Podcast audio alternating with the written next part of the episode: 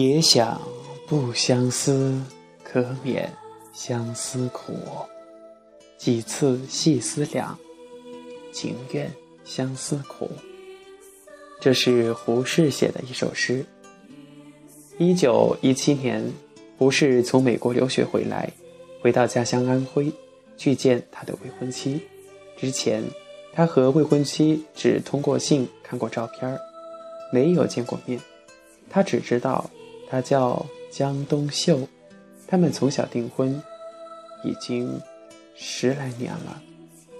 江家已经给胡适准备好了酒席，但他关心的不是吃喝，而是早点见到江冬秀。于是，江冬秀的哥哥领他去了。江冬秀的闺房，但是江冬秀害羞，死活不肯出来。他的哥哥去劝，他的七大姨八大姑也去劝，但是江冬秀就是不肯出来。没办法，姑婆只好出来对伫立门口的胡适说：“你进去吧。”胡适忐忑地进了闺房，江冬秀却紧张地爬上了床。床上挂着厚厚的、厚厚的帷帐，胡适顿时手足无措。这时，他的家人急了，要伸手去撩起帐子，但是被胡适制止了。江家人心里十分过意不去，但是胡适却很有礼貌的给江冬秀留了一封信，才离开。家乡风俗如此，非子之过。绝不能怪子也。在信里，他还留下了婚期，不在十一月底，即在十二月初也。他对这段婚姻还是有所期待的。胡适十三岁的时候，他的母亲做主给他定了这门亲事儿。订婚不久，胡适就去上海念书了，后来又去了美国。海外求学的经历和眼界的开阔。让他对这个包办婚姻很无奈，但他是个孝子，不敢违抗母亲的意愿。何况又听说他在美国期间，江冬秀经常去他家里照顾他守寡的母亲，这就让他更加无法拒绝了。离开安徽以后，胡适接受了蔡元培的邀请，去北京大学当教授。这一年，他二十七岁了。江冬秀比他大一岁，等了他十几年，在老家已经属于超大龄了。所以，他的母亲隔三差五就给胡适写信，催他尽快的回家完婚，不然就对不起人家江冬秀了。一九一七年十二月，胡适果然如他给江冬秀留的字条所说，从北平回来。和他完婚，在婚礼上，胡适穿着西服皮鞋，戴着帽子；江冬秀穿着棉袄和缎裙，一双小脚。中西合璧的婚礼让很多乡里人跑来看热闹，他们并排站着，对着胡适的母亲鞠躬。这让从二十三岁就失去丈夫的胡母热泪盈眶。这么多年，她遵从。丈夫应该令其读书的遗愿，竭尽全力的供胡适读书。现在，他的儿子终于完成了他的心愿。第二年，胡母就去世了。死的时候，胡适的母亲只有四十六岁。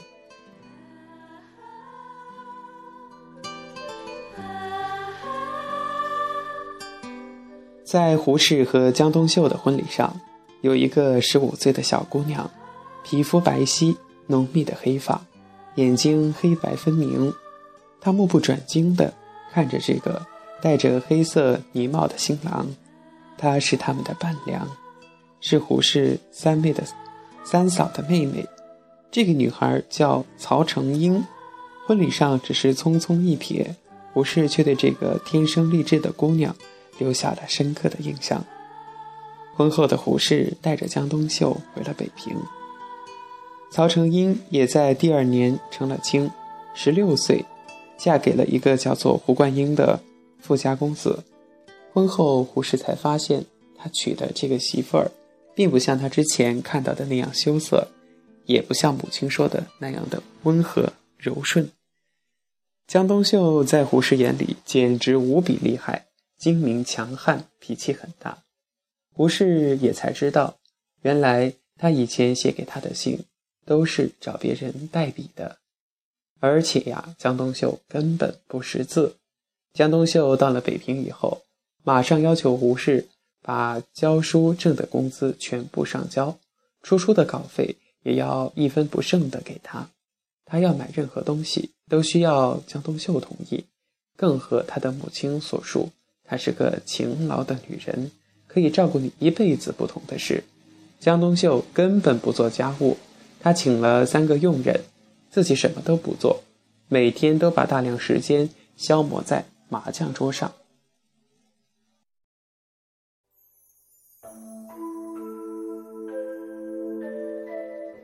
最让胡适感到心伤的是，感到。痛心的是，江冬秀曾经指着他家里的大量藏书，对他的朋友抱怨：“胡适之房子给活人住的地方少，给死人住的地方多。这些书都是死人遗留下来的东西啊！”这个话让前去胡适家做客的文化人面面相觑，胡适自然也非常尴尬，他只好写了一首诗送给江冬秀。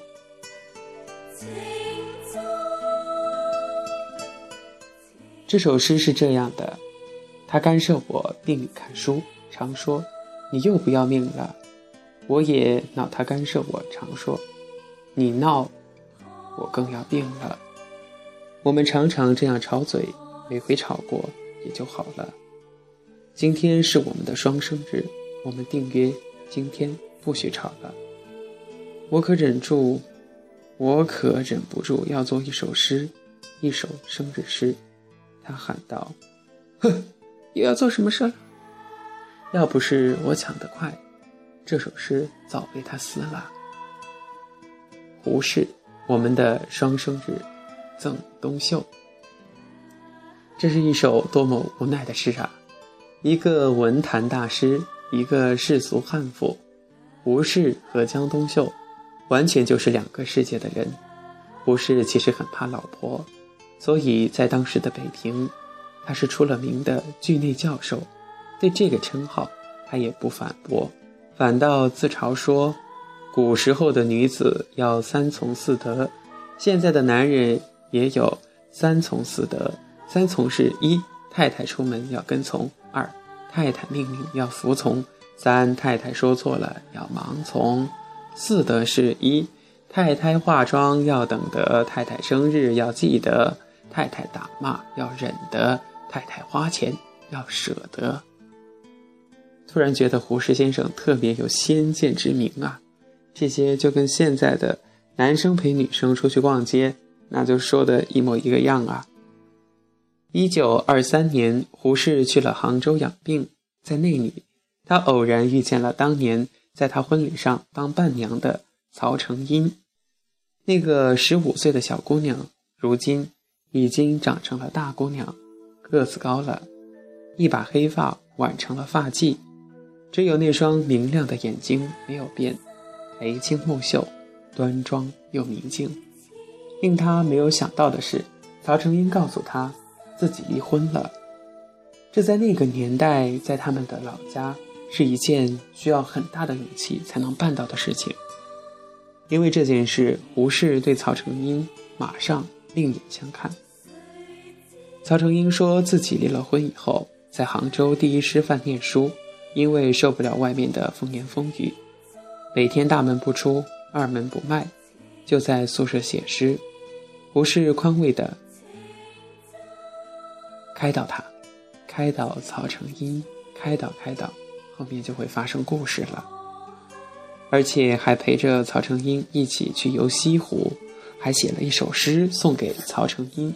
要想胡适是有妻子的人，竟然写了一首诗给已经离过婚的曹成英。这首诗是这样写的：十七年梦想的西湖，不能医我的病，反使我病得更厉害了。然而西湖毕竟可爱，金雾笼着，月光照着，我的心也跟着湖光微荡了。前天，一切未免太绚烂了，我们只好在船头阴处偷窃着，不敢睁眼看一了。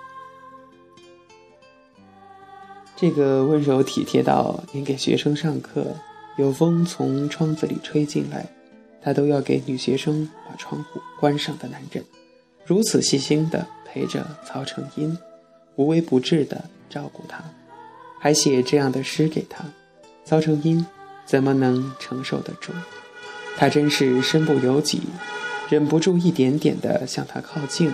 从那以后，胡适日记中就开始不断的出现配声，也就是曹成英小名。小名儿叫佩生的这样的两个字，这是他写的一些东西，可以跟大家分享一下。五月三号在杭州有两日脚很肿，有时除了这六人外，又有曹佩生、汪静之。九月十一号，桂花开了，秋风吹来，到处都是香气。窗外栏杆下有一株小桂花。花开得很茂盛。昨天、今天早上，门外摆摊的老头子折了两大枝成球的桂花来，我们插在瓶中，芳香扑人。九月十二号晚上与佩生下棋。九月十三号下午，我同佩生出门看桂花。过峰山家山中桂树盛开，香气引人。我们就在一个亭子上坐着喝茶，借了一副棋盘棋子儿，下了一局象棋，讲了一个莫泊桑的故事。九月十四号，童佩生到山上闲坐了一会儿，我讲莫泊桑小说《遗产》给他听，上午下午都在此。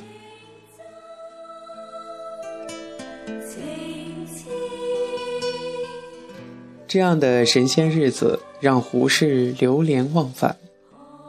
他们同居在一起，曹成英做饭给胡适吃，吃完饭就陪着胡适一起散步、下棋、看戏。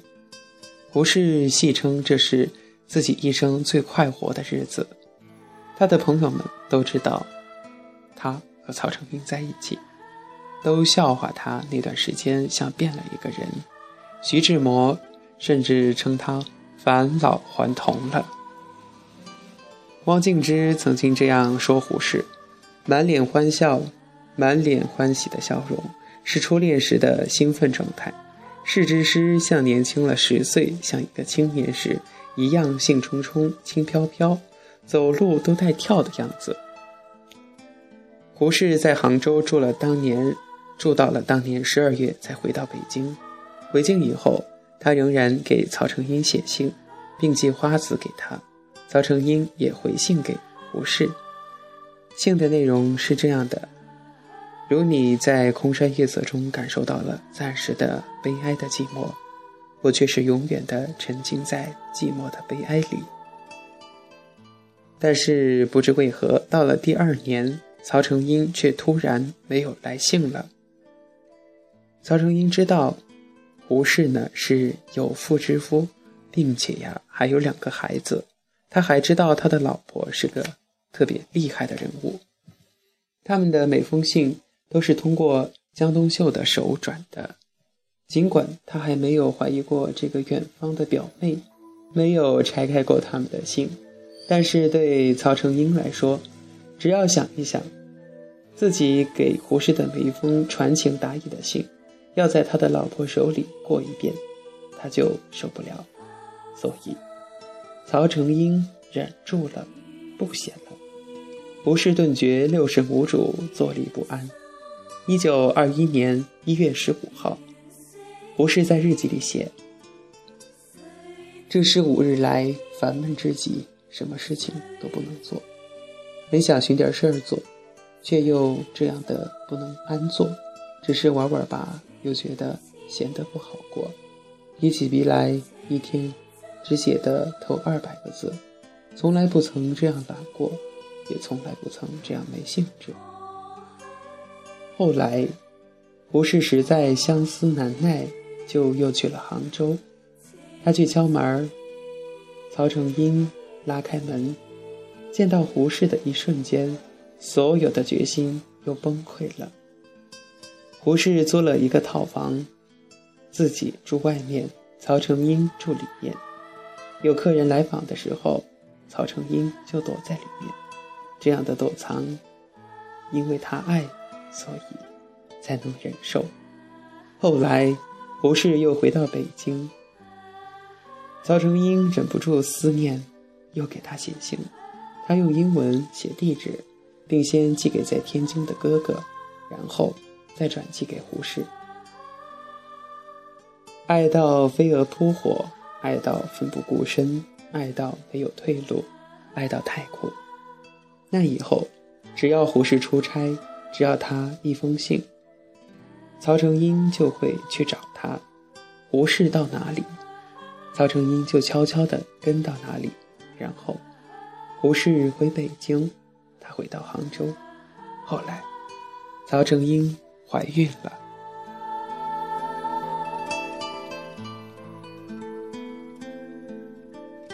胡适不得不向江冬秀摊牌，说希望离婚。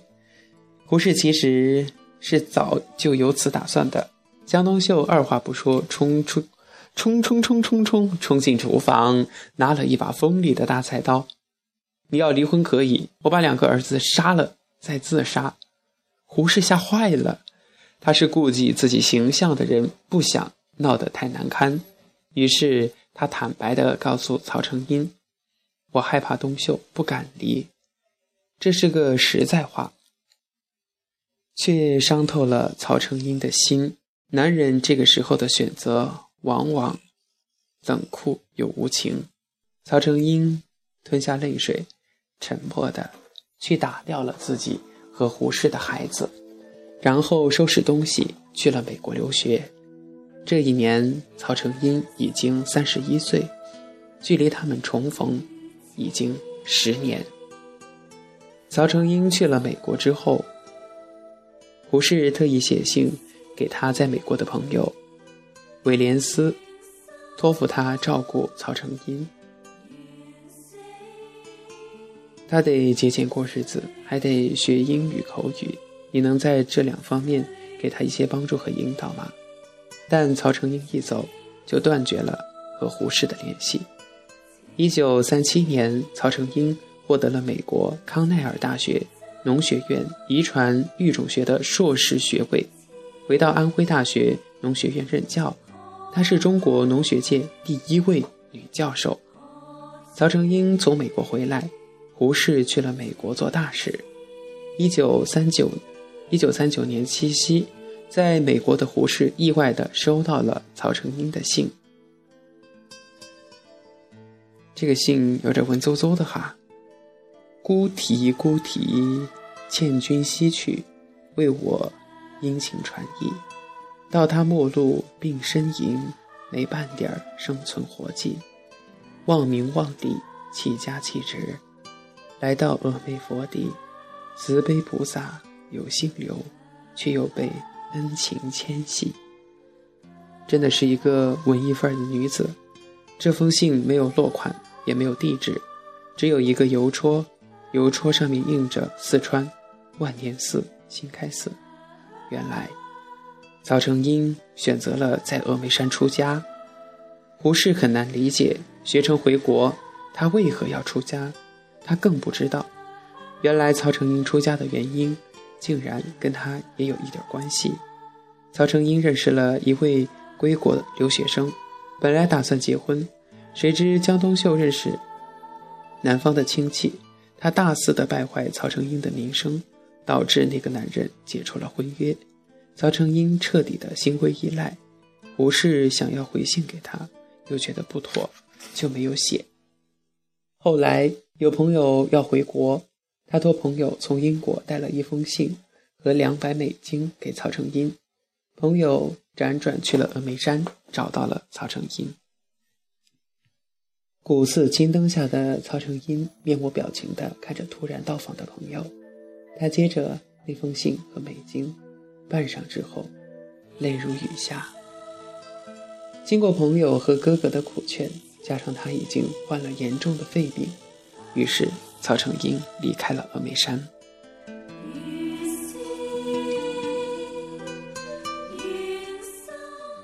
这位朋友马上写信向胡适报告说：“可见你魔力之大，可以立刻转变他的人生观。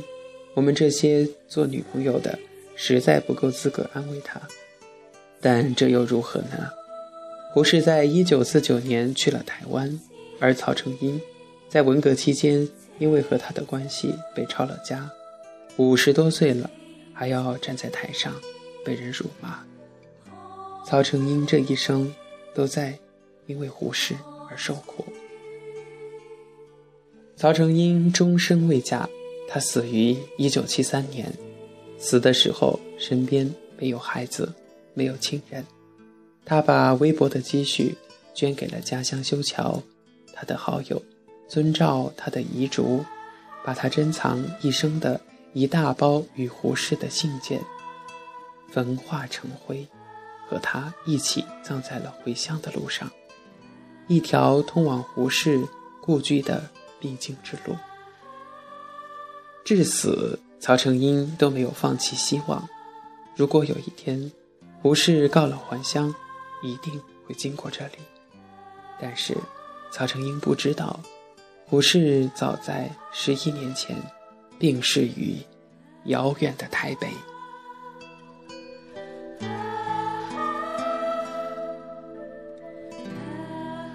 好了，亲爱的听友们，感谢大家收听本期《诗意中国》。那么在节目最后呢，在这里把这两首曹成英的词送给大家，我们一起来欣赏。